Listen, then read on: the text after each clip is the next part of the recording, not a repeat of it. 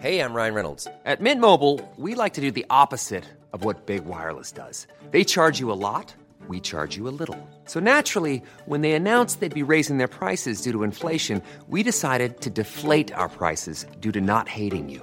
That's right. We're cutting the price of Mint Unlimited from $30 a month to just $15 a month. Give it a try at mintmobile.com slash switch. $45 upfront for three months plus taxes and fees. Promo rate for new customers for limited time. Unlimited more than 40 gigabytes per month. Slows. Full terms at mintmobile.com.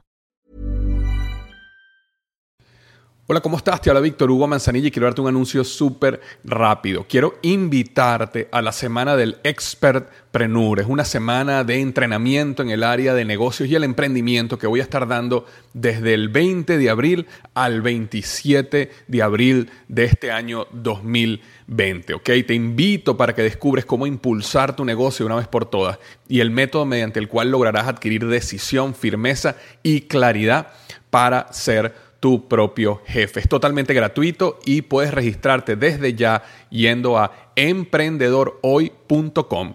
Emprendedorhoy.com. Semana del Expertpreneur. Te invito www.emprendedorhoy.com. Hola, ¿qué tal? Te habla Víctor Hugo Manzanilla y quiero darte la bienvenida al podcast Liderazgo Hoy. Yo soy el autor de los bestsellers Despierta tu héroe interior y tu momento es ahora Actualmente soy CEO de Salarius LTD y vengo de más de 15 años de carrera en empresas Fortune 500 en las áreas de mercadeo, negocios y logística. Este es mi podcast, este es tu podcast, donde vamos a discutir sobre desarrollo personal, liderazgo y emprendimiento. Si quieres cambiar tu vida, si quieres crecer, si quieres aprender y lograr tus objetivos, pues prepárate, porque los mejores días de tu vida están al frente de ti.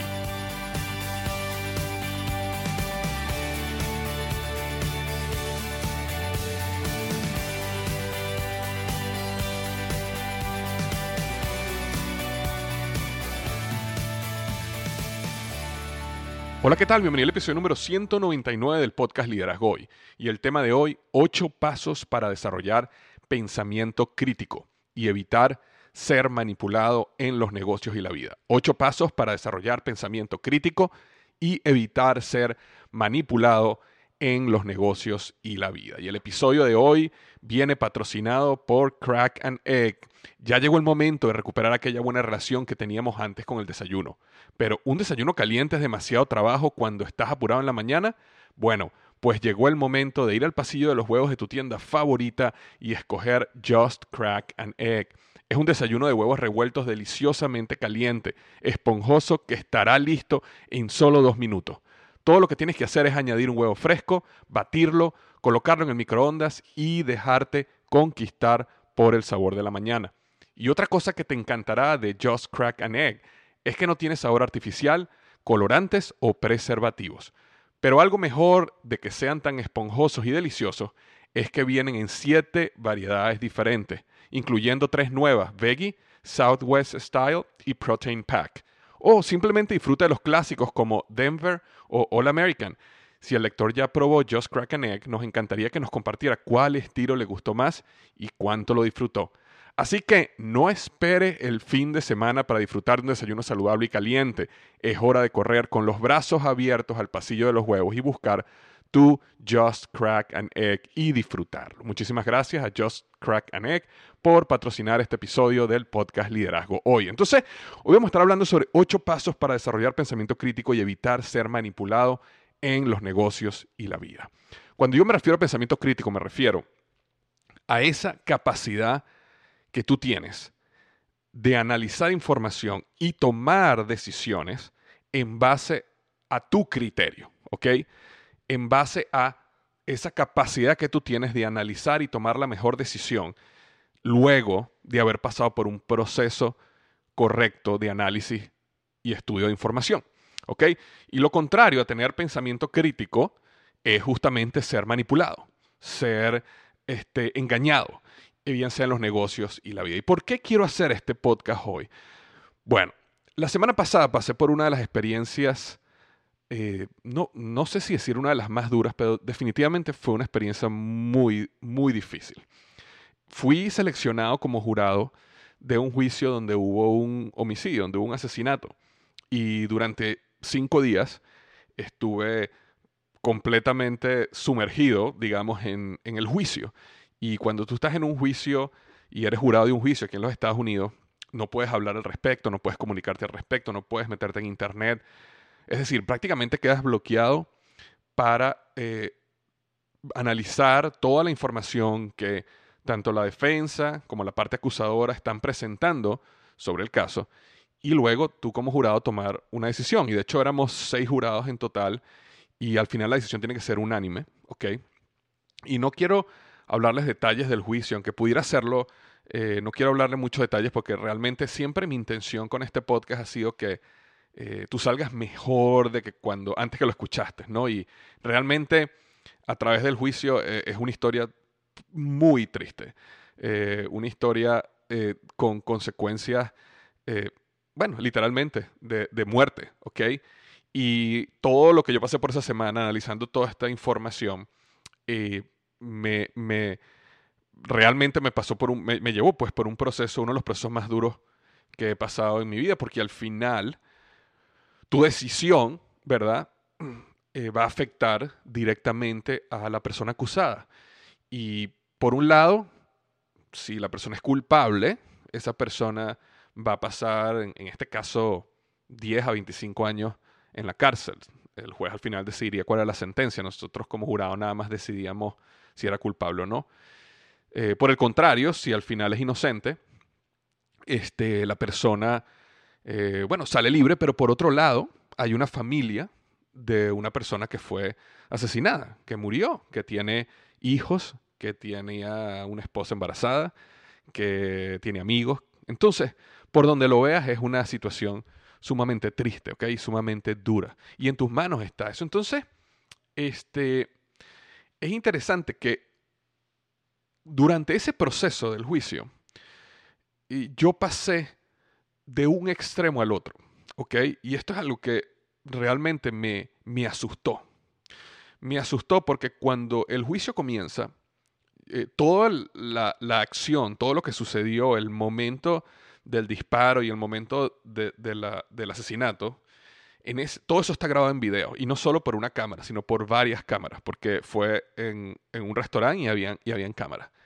Y en el momento que, yo veo el video, eh, inmediatamente, al ver el video, te estoy hablando dos minutos al ver el video, yo estaba convencido que yo sabía qué es lo que había pasado. Y de ahí en adelante, por un buen tiempo, el juicio, el juicio duró cinco días, pero imagínate cinco días sentado escuchando testimonio tras testimonio y todos con el video ahí y vuelven a pasar el video y vuelven a repetir el video y muestran el video nuevamente y le preguntan a cada persona y tú estabas aquí y este eras tú y tú fuiste esto lo que viste, cuéntanos qué dijo, no, y o sea, llegó un momento donde yo hasta, hasta me sentía como que, wow, estoy perdiendo el tiempo aquí, estoy perdiendo literalmente mi vida en este proceso porque ya está tan claro en el video que no hay nada más que pensar. Y sin embargo, hubo un momento donde todo cambió. Todo cambió, 180 grados. Claro, no fue tan violento el cambio a 180 grados, pero hubo un momento donde como que yo dije, wow, ya va, yo no había visto este pedazo. Y luego otro pedazo. Y luego, wow, está este comentario que esta persona dice, dice, añade a esto. Y entonces mi historia, mi conclusión empezó a cambiar más o menos en el día 3. Y claramente es lógico que es en el día 3 porque la parte acusadora eh, tiene dos días donde ellos están presentando testigo tras testigo tras testigo y ellos están planteando una, una historia. Y de hecho cuando el juicio comienza, ambas partes, ambos abogados, te plantean lo que llaman los opening statements, o no sé cómo, cómo sería en español, las palabras para comenzar el juicio, ¿no? Y cada uno te cuenta su historia. Y cuando yo escuché esas dos historias y luego vi el video, ya yo estaba claro. Ya yo estaba claro. Pero eh, y, estaba claro de que esa persona era culpable. Pero luego que la parte acusadora pasa sus dos días y empieza el día 3 y empieza la defensa a mostrar una serie de pequeños, eh, eh, sutiles cambios, videos, historias, testimonios, algo empezó a cambiar en mí. Y yo empecé a darme cuenta que había una historia completamente diferente. Pero a mí lo que me asustó fue que como yo había llegado a una conclusión tan fuerte y tan segura hasta el punto de yo sentirme de por qué me están haciendo perder el tiempo aquí. Estamos en el día uno, en el día dos, me faltan todavía tres días acá. Tengo demasiado trabajo, tengo mil cosas que hacer. No puedo ni siquiera conectarme a internet, no puedo hacer nada. Estoy metido en esto, prácticamente bloqueado aquí. Y de repente, ¿cómo yo puedo pasar de una creencia tan fuerte de un lado a otra a lograr ver otra parte de la historia? ¿Ok? Entonces, este, ese proceso wow, me hizo reflexionar muchísimo durante el fin de semana. El juicio terminó el viernes, eh, tarde. Y, y, bueno, sinceramente les digo que después ni, ni, siquiera, todos esos días ni siquiera pude dormir bien. Todo lo que yo, cada vez que me costaba dormir, todo lo que veía era muerte y sangre y disparos y todas las historias y los testimonios. De verdad que fue una, una semana bastante dura y triste. Y luego que termina el viernes, que llego a mi casa, que, nuevamente está súper agotado, pero eh, empiezo a reflexionar de, wow, ¿qué, fue todo esto que pasó, no? Y eh, para, para, sin entrar en los detalles muy más feos de lo que fue todo el juicio y la situación, pero al final esta persona que le había disparado a otra persona y la, y la mató, al final em, salió como inocente, ¿ok? Er, literalmente salió libre. Y bueno, me tomaría mucho tiempo explicarte todo, todo, todas las razones. Eh, te pido que confíes en mí y los otros eh, cinco miembros del jurado de que hicimos un trabajo súper exhaustivo en todas las cosas y al final llegamos a la conclusión de que este, habían suficientes razones por las cuales esa persona eh, temió por su vida y en los Estados Unidos, especialmente en el, en el estado de la Florida, existe una ley que dice que si tú temes por tu vida en un momento, tienes derecho a utilizar este, la fuerza así implica utilizar un arma, ¿no? Entonces, nuevamente, no, no estoy diciendo que no es feliz, esto no es nada bueno, eh, fue una historia muy triste de todos los ángulos, pero al final la decisión fue que era inocente. Entonces, haber pasado desde el día 1 donde yo estaba convencido que era culpable al día 5 donde mi mentalidad había cambiado completamente, me llevó a pensar en, wow, ¿cómo cómo uno puede ser manipulado, cómo uno puede tener un criterio y creer que tiene la razón y realmente uno no tiene la razón. Y, y a veces pasas toda tu vida engañado eh, porque tú quieres, a veces te manipulan y esa manipulación te lleva a perder dinero, amigos, negocios, familiares, porque han logrado lavarte el cerebro. Y lo interesante es que cuando tú entras a un juicio como este que yo pasé, eh, tú no tienes oportunidad de ver nada más, sino lo que te van a presentar los abogados, tanto de la defensa como el abogado acusador. Y ellos te van a presentar lo que ellos decidan presentarte. Entonces, básicamente tú tienes dos personas o dos grupos que cada uno te está tratando de convencer de una historia. los dos están tratando de lavarte el cerebro, digámoslo así, porque si tú crees una de las dos historias, entonces, bueno, vas a votar a favor de que sea libre o que sea culpable, ¿ok? Y cuando tú te enfrentas a eso, te das cuenta de una manera, es, como un mini laboratorio de la vida, donde te das cuenta cómo funciona realmente la vida en general allá afuera y cómo todo el mundo, y cuando digo todo el mundo, eh, quizás estoy exagerando, pero digamos la mayoría de las personas están tratando de lavarte el cerebro siempre, están tratando de venderte una historia, están tratando de convencerte de algo. La gran mayoría de personas, la gran mayoría de videos, la gran mayoría de información, contenido que tú consumes, está tratando de venderte una historia. Entonces, ¿cómo tú puedes desarrollar un nivel de pensamiento crítico donde tú puedas enfrentarte al mundo día a día y puedas decidir qué está bien y qué está mal?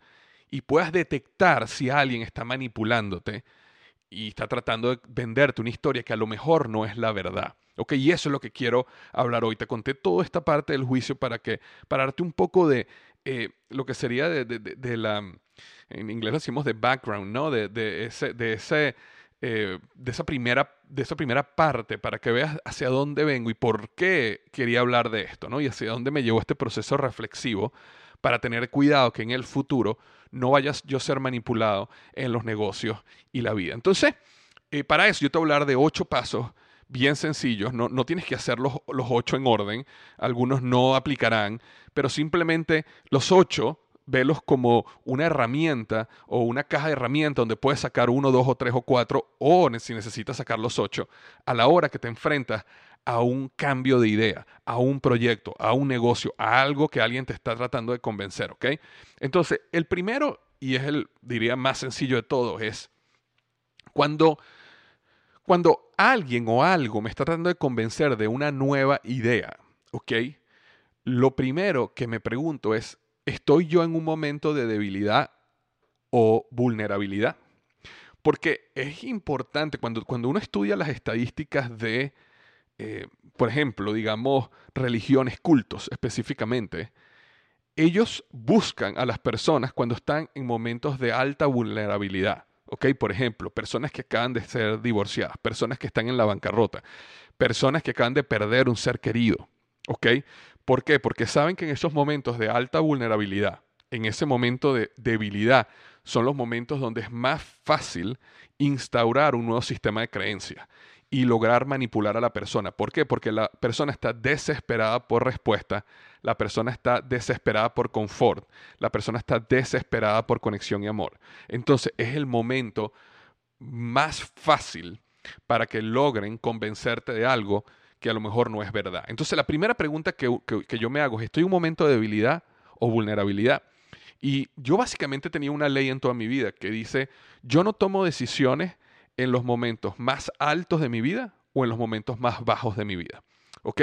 Y a muchas de las personas que yo le he dado coaching o simplemente que me han llamado y me han pedido un consejo un momento duro, el consejo siempre les digo, en el momento más duro, en el momento más oscuro de la noche, en el momento donde te sientes, digamos, destruido, destruida, en el momento donde te sientes manipulada, en el momento donde te sientes engañado o engañada, en el momento donde lo perdiste todo, ese no es el momento para tomar una decisión drástica. Ese no es el momento para comenzar un nuevo proyecto, un nuevo negocio, un nuevo hobby, una nueva religión, ese no es el momento.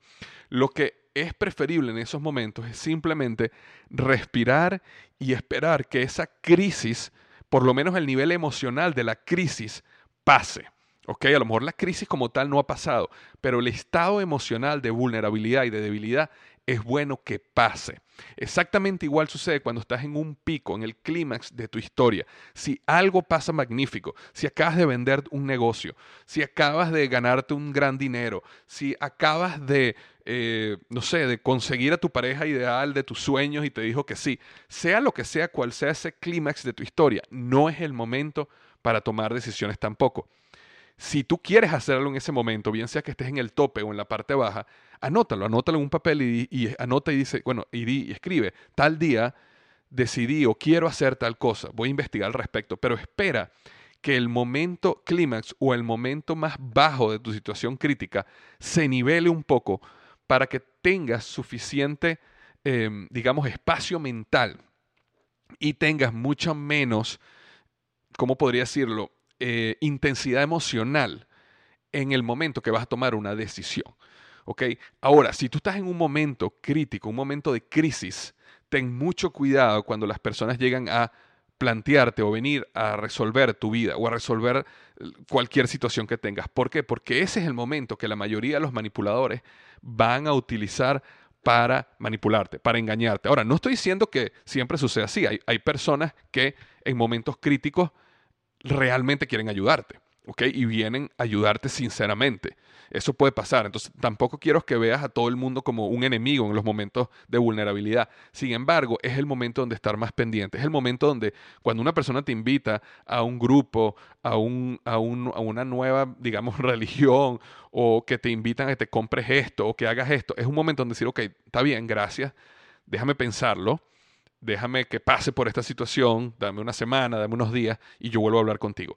Pero ten cuidado en los momentos de debilidad vulnerabilidad. Es más, si la idea es buena, si el negocio es magnífico, que lo hagas. Si ese grupo, esa religión realmente te va a sanar y, es, y va a ser lo mejor para tu vida, bueno, también lo va a hacer uno, tres, cuatro días después, una, dos, tres semanas después. Entonces lo que tienes que hacer es esperar el momento crítico emocional para entonces empezar a evaluar. Entonces, lo número uno es ten cuidado, ¿ok? Pregúntate, ¿estoy en un momento de debilidad o vulnerabilidad? ¿Ok? La pregunta número dos que me hago es, si, este, si yo creo si logro detectar que esta persona, y cuando digo persona me refiero a persona, video, cosa, negocio, eh, lo que sea, ¿ok? Si creo que esta persona, eh, o si lo, perdón, si yo llegara a creer en esta persona, esa persona ganaría algo, ¿ok? Y eso es un punto súper importante. ¿Por qué? Porque normalmente cuando las personas están buscando manipularte o convencerte de algo, es porque tienen un beneficio personal detrás. ¿ok? Y normalmente puede ser un beneficio financiero, pero también puede ser un beneficio de reconocimiento. ¿ok? Entonces, no estoy diciendo que toda persona que te quiere vender algo o que quiere que hagas algo donde va a tener un beneficio financiero es mala. Eso no es lo que estoy diciendo. Simplemente acuérdate que estas son preguntas que tú te empiezas a hacer para que tú estés pendiente, para que tengas esas eh, antenas despiertas, paradas ahí, para que puedas detectar si una persona te está buscando manipular o engañar. Entonces, si yo estoy pasando por una situación y esa persona me quiere invitar a mí un negocio que supuestamente me va a ayudar a olvidar todo y me voy a hacer millonario y todo va a salir muy bien, entonces yo me hago la pregunta, ok, si yo decido hacer el negocio, esta persona ganaría algo y lo más probable es que sí. Entonces, si eso es así, yo nuevamente te recomiendo esperar. Esperar, pensarlo bien y, bueno, y utilizar cualquiera de los siguientes puntos que te voy a hablar. Pero esta es una pregunta muy importante. Ahora, cuando una persona no tiene realmente ningún interés de reconocimiento, de dinero, este, pero, y, ojo, no solamente reconocimiento y dinero, también hay, hay un interés y una satisfacción, podríamos llamarla espiritual, donde la persona se sentiría muy bien si tú te unes a un grupo, si tú te unes a un culto, si tú te unes a una nueva religión. Entonces es como que, wow, ese sentimiento que logré convencerlo, logré convencerla, logré traerla, eso también es un beneficio, ¿ok? Y tienes que estar muy pendiente de eso. Entonces simplemente es una razón más para que tengas cuidado, ¿ok? Ten cuidado si la persona o el video o el comercial o lo que sea, el documental que estás viendo, si esas personas ganan algo si tú decides creer su historia. Y, y, y, mira, eh, eso lo ves en todos lados. Es interesantísimo, por ejemplo, cuando uno, uno de los métodos más comunes en la actualidad que yo veo de manipulación son los documentales. ¿Por qué? Porque los, los documentales las personas piensan que porque es un documental, entonces es verdad. Naturalmente las personas le dan una posición de autoridad y eso vamos a hablar ahorita en unos minutos. Entonces, cuando tú de repente ves un documental que dice que no hay nada mejor que tomar jugos de fruta todos los días y jugos de vegetales, y el documental te muestra cómo todas las personas se han sanado de cáncer y todas las personas se han sanado de todas las enfermedades que existen en el mundo, y de repente te empiezas a dar cuenta, y eso está pasando en este momento, y, eh, hay documentales allá afuera que está pasando exactamente lo que te voy a decir ahorita, y de repente te das cuenta que la, la, la, empresa que financió el documental es la misma que vende los aparatos que hacen jugos. Entonces, y a lo largo del documental tú siempre ves el mismo aparato en todos los videos y siempre ves o varias veces ves una o dos, una señora o dos personas, digo una señora porque este es específicamente el que me recuerdo, pero ves una o dos personas que resulta que son las personas que son dueñas de la compañía que vende los aparatos de jugos. Entonces, ese tipo de cosas, por digo, no normalmente es una persona, puede ser un documental, puede ser un video, puede ser un show de televisión, pero si tú crees lo que ellos te están diciendo y ellos tienen una ganancia, entonces simplemente ten cuidado, ten cuidado eh, de lo que están tratando de vender. ¿Ok? El número tres es, detecta, y este es uno súper, súper, súper importante, ¿ok? Detecta si la persona, video, documental, lo que sea, se está apalancándose, se está apalancando en el temor para aislarte, ¿ok? O apalancándose en el temor de un enemigo y de un enemigo entre comillas, y a la vez está utilizando amor y conexión para que te sientas parte de un grupo, ¿ok? Y déjame descomponer esta, este punto. La mayoría de las personas cuando quieren manipular, cuando quieren, eh, eh, eh, cuando quieren engañarte, ellas buscan uno que tú te sientas atraído y otro que tú sientas temor a lo que está afuera. ¿Por qué? Porque si yo logro, imagínate, si yo tengo, si yo tengo una casa y yo quiero que tú entres a mi casa, yo tengo dos maneras de hacer que tú entres a mi casa. O yo te hago que sientas miedo de que afuera está un lobo, ¿verdad? O yo te digo que en mi casa hay pastel, hay dulce, hay lo que tú quieras. Ahora, también puedes hacer las dos cosas. Imagínate que yo tengo una casa, yo quiero que tú entres a mi casa, entonces yo te digo, allá afuera hay un lobo y aquí adentro hay comida. Hay pastel, hay dulce. Entonces, ese, ese concepto lo utilizan muchísimo las personas para manipularte. Se apalancan en el enemigo que está allá afuera y te quieren aislar del mundo, ¿verdad? Pero a la vez te atraen con amor y conexión, te hacen sentir aceptado o aceptada, te hacen sentir parte de un grupo. ¿Ok? Entonces, ten mucho cuidado con ese enemigo. ¿Ok? Ten mucho cuidado cuando, nuevamente, viendo estos documentales de salud, por ejemplo, que, que me vienen a la mente, siempre te están vendiendo un enemigo. ¿Ok? Los doctores son enemigos porque están tratando de engañarte para, para que tú sigas yendo a las consultas. Eh, las compañías de medicina son unos enemigos porque están tratando de crear y hacer muchísimo dinero y por eso crean medicinas que son falsas. Porque, y entonces te empiezan a vender. Y no estoy diciendo que no hayan doctores que sean malos, no estoy diciendo que no hayan compañías de, de eh, ¿cómo se llama? De, de, de medicinas que sean malas y que tengan mala ética. No estoy diciendo eso. Pero te vas a dar cuenta que siempre están buscando crear un enemigo. ¿Ok? Muchísimos negocios te invitan al negocio creando un enemigo allá afuera. ¿ok? Tu jefe es un enemigo, tu trabajo es un enemigo, ellos no te quieren, ellos te usan, ellos te odian, ¿me explico?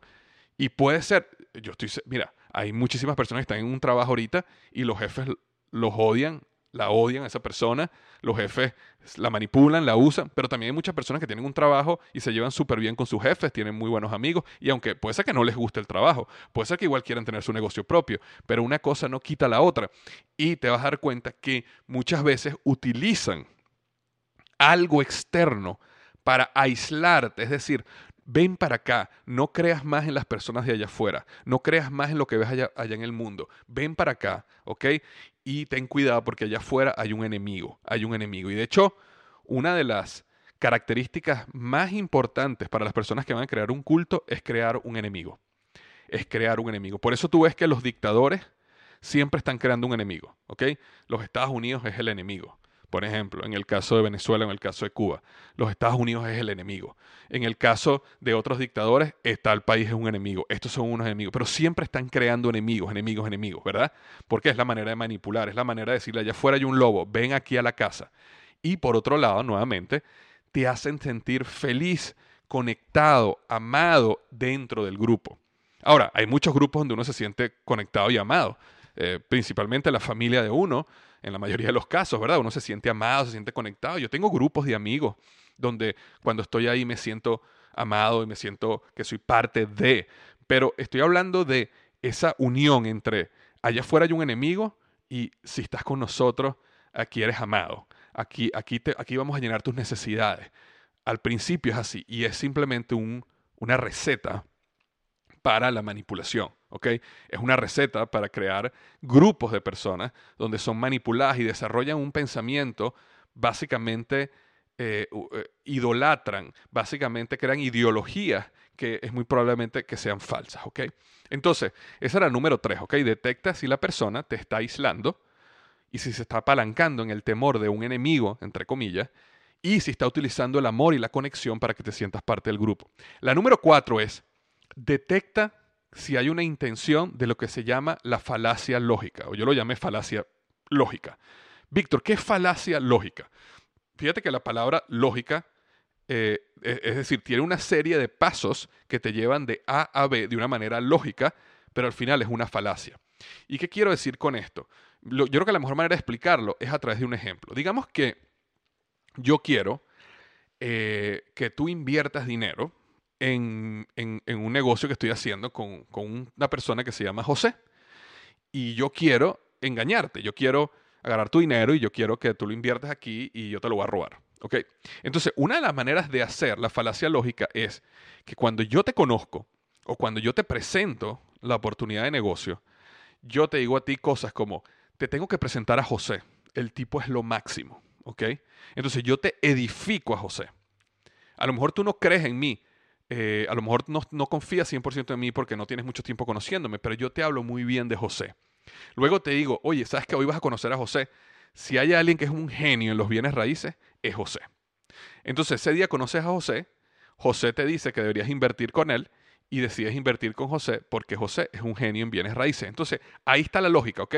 La lógica es que tú empiezas a construir un sistema de edificación, tú empiezas a construir una mentira desde mucho antes, pero no puedes ir directamente a...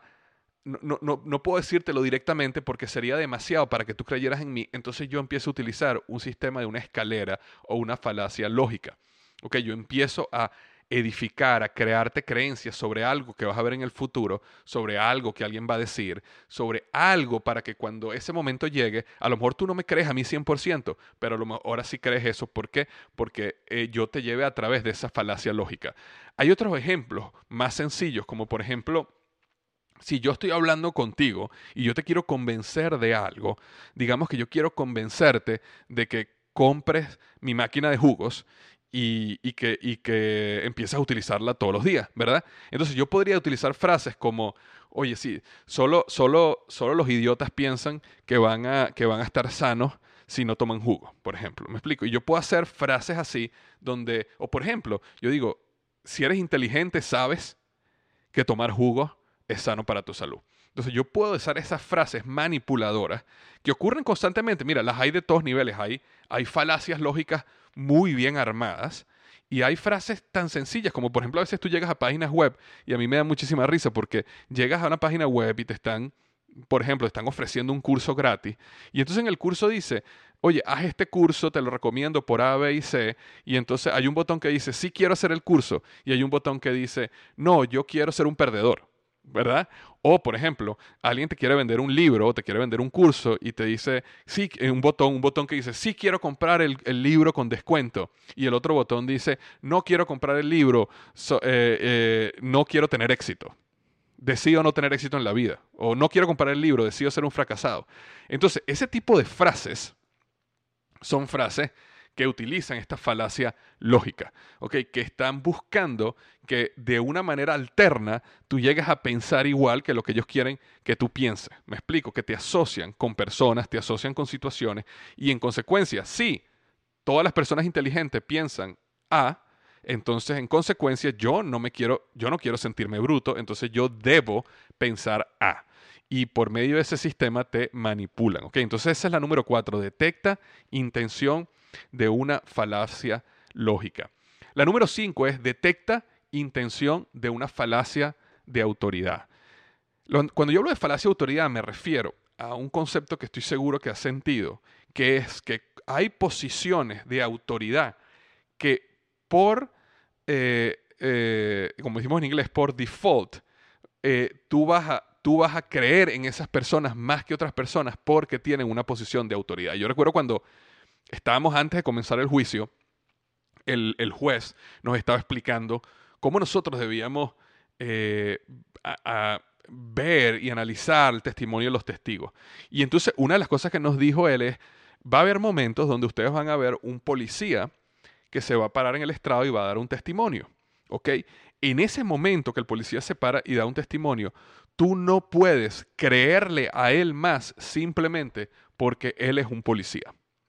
Me explico. Entonces, el hecho de que él es un policía y él es una figura de autoridad, cuando él se para en el estrado, no puedes creerle más o creerle menos. Y de hecho, antes del juicio, ellos llamaron aproximadamente 60 testigos o candidatos a, perdón, 60 jurados o candidatos a jurados.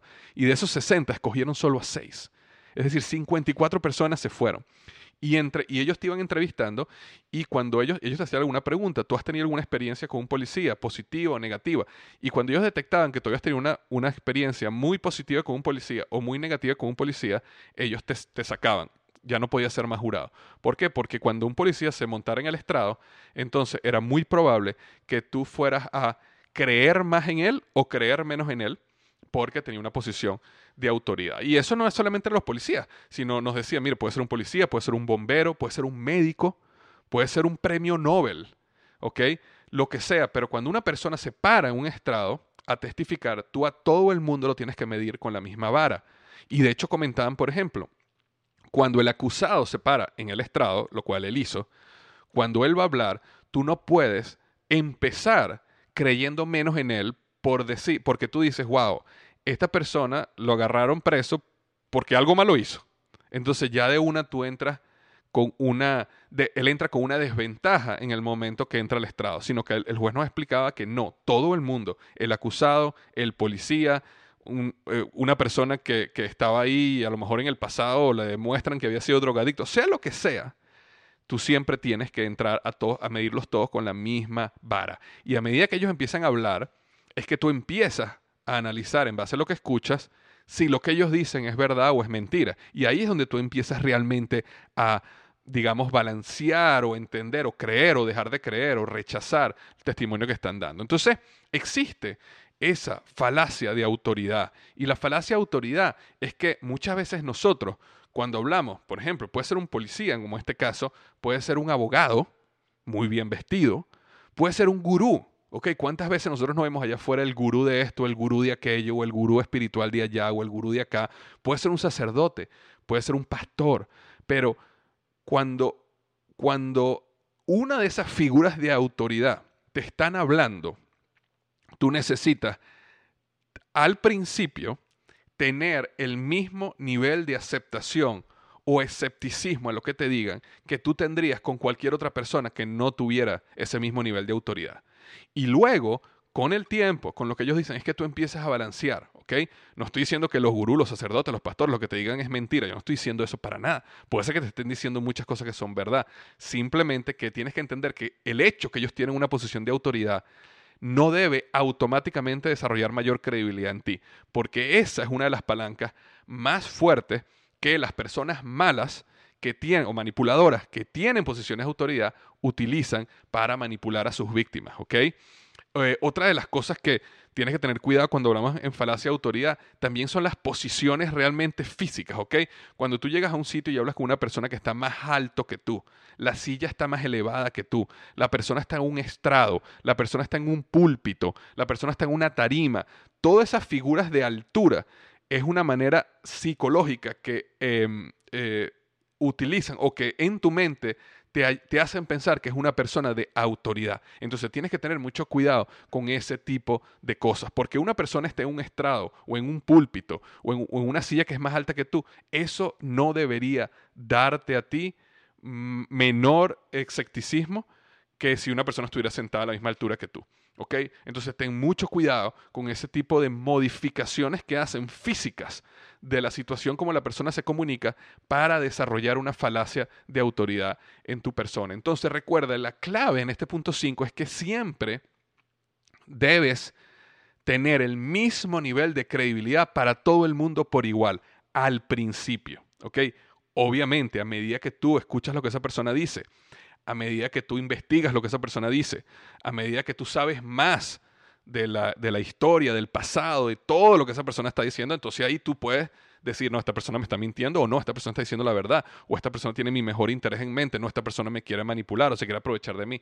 Pero al principio debes eliminar cualquier intención de falacia de eh, autoridad. La número seis, busca opiniones contrarias a la creencia, idea, negocio y escúchalos con detenimiento y atención. Esta es una parte súper, súper, súper importante y que muy pocas personas yo veo que hacen. Cuando yo hablo con personas que tienen, eh, digamos, pensamientos extremos, o muy claros hacia un, área, bien sea religiosa, bien sea personas que están a favor o en contra del aborto, o personas que están a favor o en contra del homosexualismo, o personas que están a favor o en contra eh, de, digamos, el capitalismo o el socialismo o el comunismo, to- todo este tipo de, digamos, eh, eh, creencias donde hay muchas personas que tienen una opinión bien clara y bien extrema. Una de las cosas que yo noto en común en la mayoría de estas personas, no todas, pero en la mayoría de estas personas, es que nunca se han tomado el tiempo de buscar opiniones contrarias a la creencia, idea o negocio y no los han escuchado con detenimiento y atención. Entonces yo a veces hablo con personas que, por ejemplo, son completamente anti-gay y, digamos, piensan que los gays son, van al infierno y están haciendo todo esto mal y todo este tipo de cosas y estoy seguro que conoces personas así. Pero esas personas nunca, jamás, no estoy diciendo todo el mundo, pero por lo menos las que yo me he encontrado, nunca se han tomado el tiempo para ir a hablar con una persona homosexual y preguntarle cómo fue su vida, cómo fue su niñez, cuándo empezó a sentir lo que sentía. Me explico, y tratar de entender un poco su punto de vista. Eso no quiere decir que la persona al final va a cambiar su punto de vista. ¿okay? Eso no quiere decir que eso te va a llevar a ti a que te lave el cerebro el otro lado. Más bien, si tu idea es tan fuerte como tú crees que es, no te debería dar miedo hacer ese tipo de cosas. Cuando las personas no quieren salir allá a hablar con alguien que piensa contrario a ellos, eh, lo que eso demuestra es que tu idea es tan débil que tienes miedo que las personas te la rebuten, porque no tienes argumento para defenderla. Y si ese es el caso, entonces deberías debería tomarte el tiempo de investigar si tus ideas realmente son las correctas.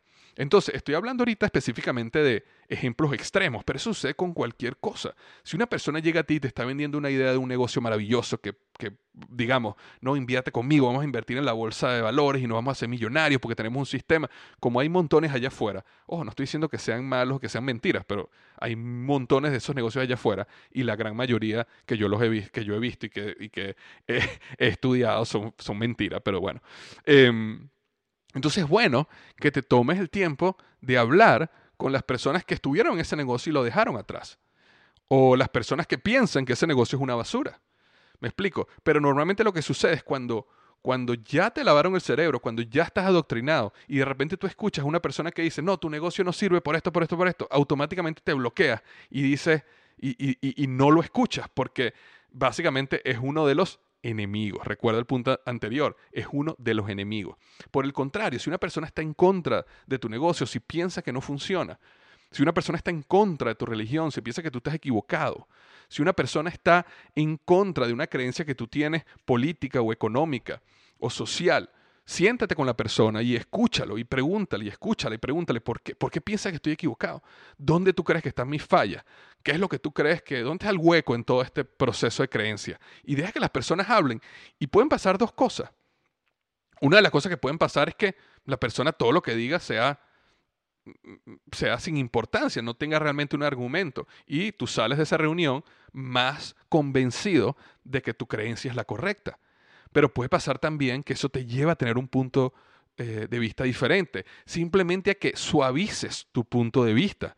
No quiere decir que saliendo de esa conversación vas a cambiar 180 grados, pero puede ser que suavices un poco tu punto de vista, puede ser que ya no seas tan extremo, puede ser que esa persona haya permitido que tú logres ahora empezar una conversación que lleva a una unión de pensamiento, que lleva a un, a una, a un proceso donde podemos empezar a conversar sobre este tema.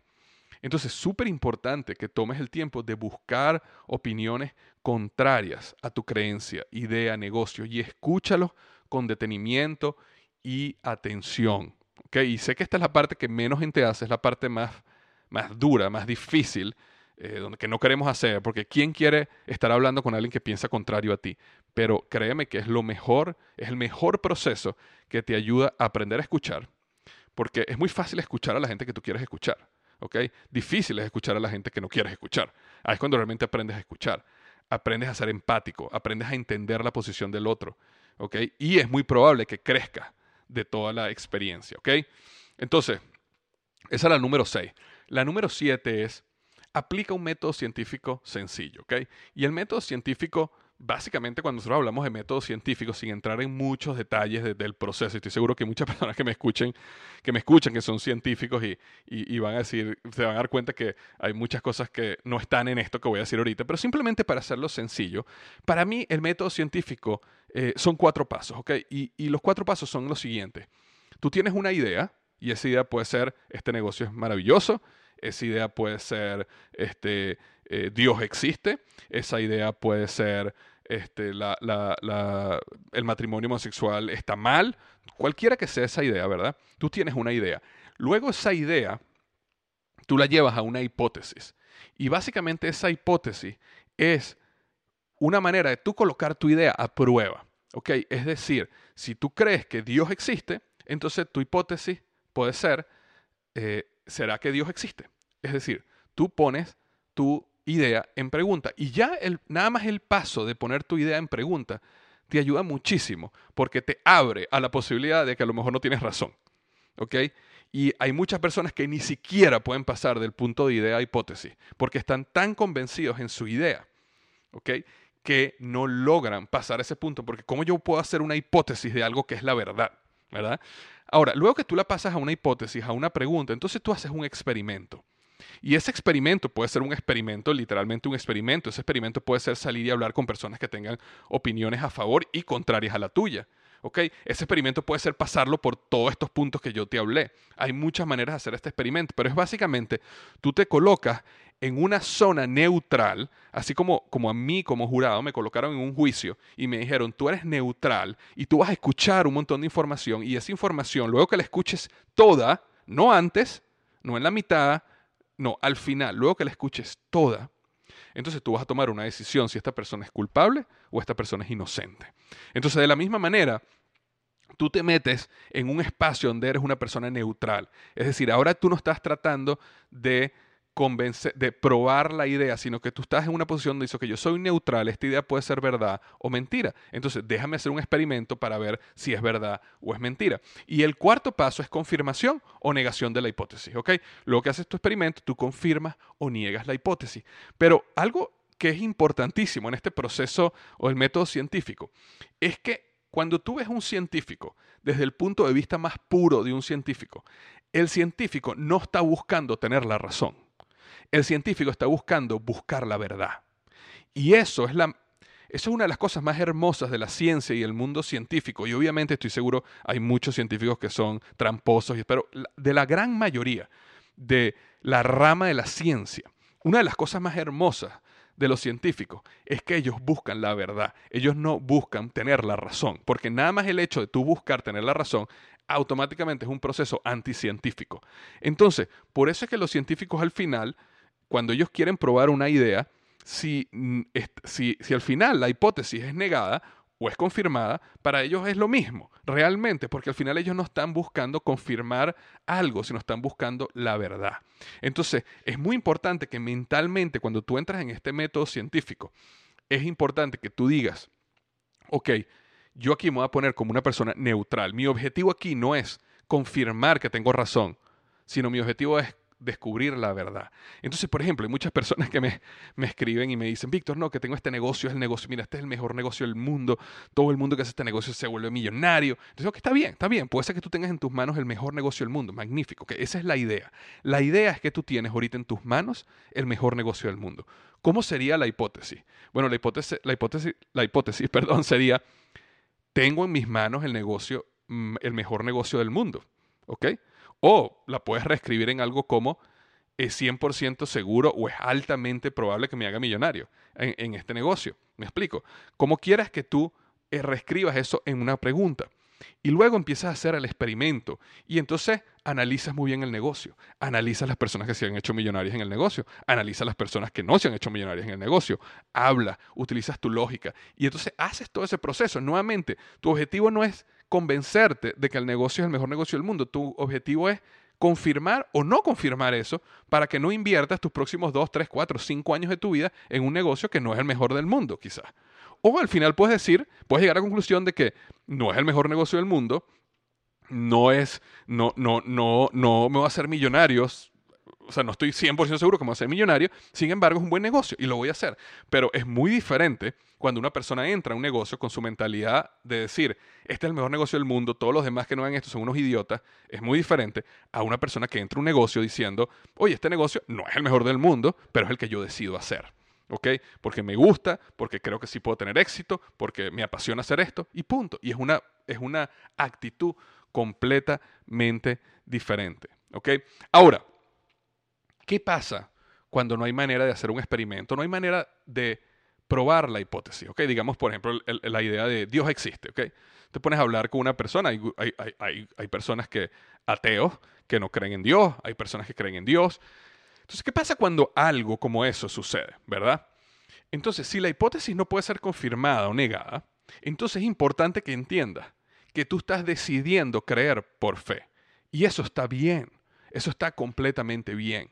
Pero, y este es el gran pero, donde es mi gran punto de vista en este caso y donde muchísimas personas, especialmente líderes religiosos, eh, se molestan cuando yo digo esto. Pero no juzgues a los que no creen. Y ahí es donde está el gran pero.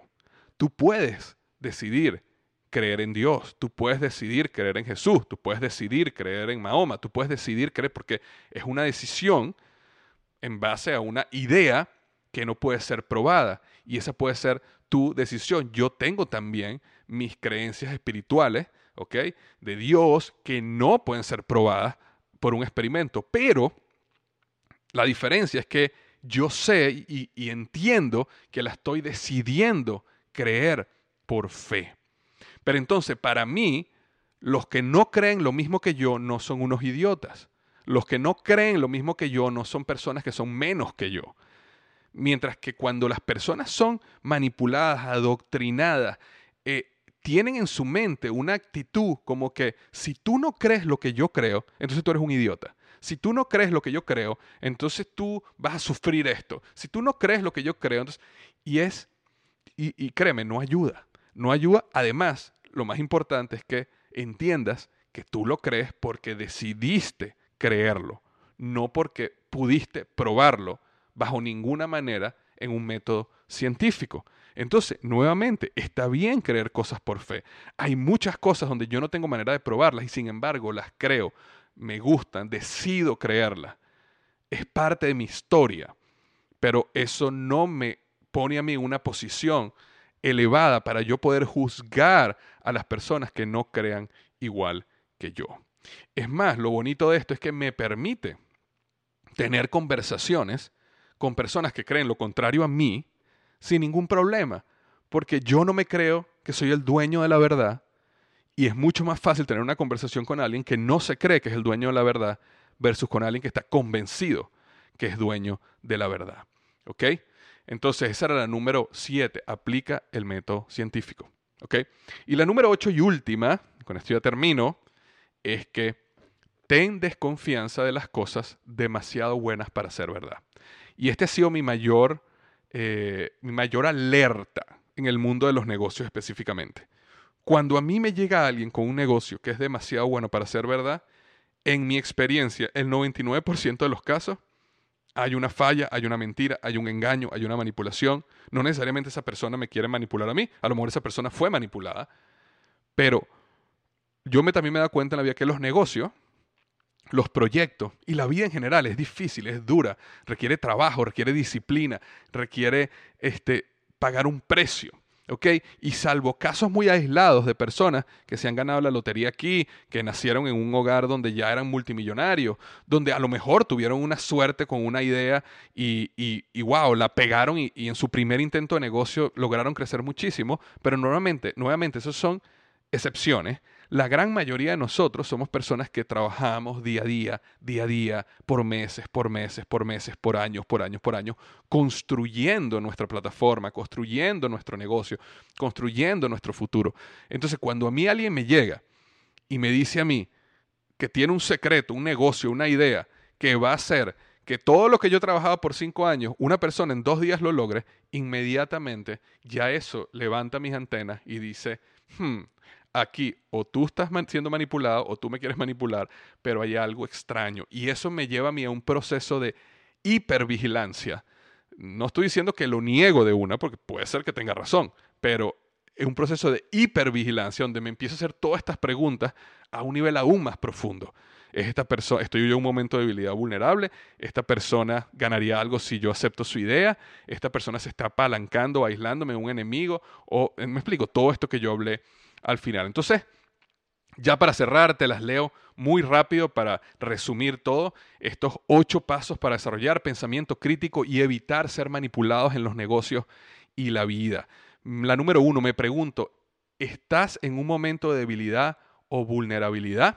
La número dos, me pregunto, si creo lo que esta persona, video, cosa, dice, ¿esa persona ganaría algo? La número tres, detecta si la persona te está aislando, apalancándose en temor a un enemigo, entre comillas, y está utilizando el amor y la conexión para que te sientas parte de su grupo. La número cuatro, detecta la intención de la falacia lógica, es decir, utilizan un juego o un proceso de medias verdades o de mentiras para que lógicamente te lleven a un punto donde tú crees lo que ellos quieran decirte. La número 5, detecta la intención de la falacia de autoridad, es decir, te pone en una situación enfrente de alguien, una persona de autoridad, que inmediatamente te lleva a ti a elevar tu nivel de creencia. La número 6, busca opiniones contrarias a la creencia, idea, negocio que tú crees y escúchalos con detenimiento y atención. La número 7, aplica el método científico. Recuerda, una idea, haces una hipótesis de esa idea, luego haces un experimento y confirmas o niegas la hipótesis. Y la número 8, ten desconfianza de las cosas que son demasiado buenas para ser verdad. Esta semana, eh, la semana anterior, perdón, posté en, Instagram una frase que tuvo muchos, muchos likes y decía lo siguiente, si todas tus creencias se alinean perfectamente con una religión, un partido político o un grupo de amigos, entonces no desarrollaste pensamiento crítico, sino que has sido adoctrinado. Ten mucho cuidado con ser adoctrinado, porque el problema con ser adoctrinado es que uno siempre es adoctrinado para los beneficios de otra persona. ¿Ok? Y cuando te das cuenta de eso, si es que te llegas a dar cuenta, muchas veces mm, o es muy tarde o has hecho mucho daño en el camino eh, para tu vida y para otras personas. Entonces, desarrolla pensamientos críticos perdón, y evita ser manipulado en los negocios y la vida. Te mando un abrazo grande, te deseo que tengas una magnífica semana, ¿ok? Y recuerda lo que digo, las tres C. La primera C, ¿te acuerdas cuáles eran las tres C? La primera, la primera C quiere decir comenta. Tómate el tiempo para entrar en la discusión. Dame tu opinión. Me encantaría saber tu opinión acerca de este podcast. Eh, me encantaría que comentaras y si tienes alguna experiencia que ayude en este proceso, sería magnífico, ¿ok? La otra C es comparte, ¿ok? Comparte este conocimiento. Estoy seguro que tiene gente a tu alrededor que quiere desarrollar pensamiento crítico o ha sido manipulado o manipulado. Le puedes mandar esto, estoy seguro que lo podría ayudar. Y la número tres es crea. No simplemente te llenes de información, sino crea algo magnífico para tu vida. Entonces, recuerda, comenta, comparte y crea. Te mando un abrazo grande y recuerda que los mejores días de tu vida están al frente de ti.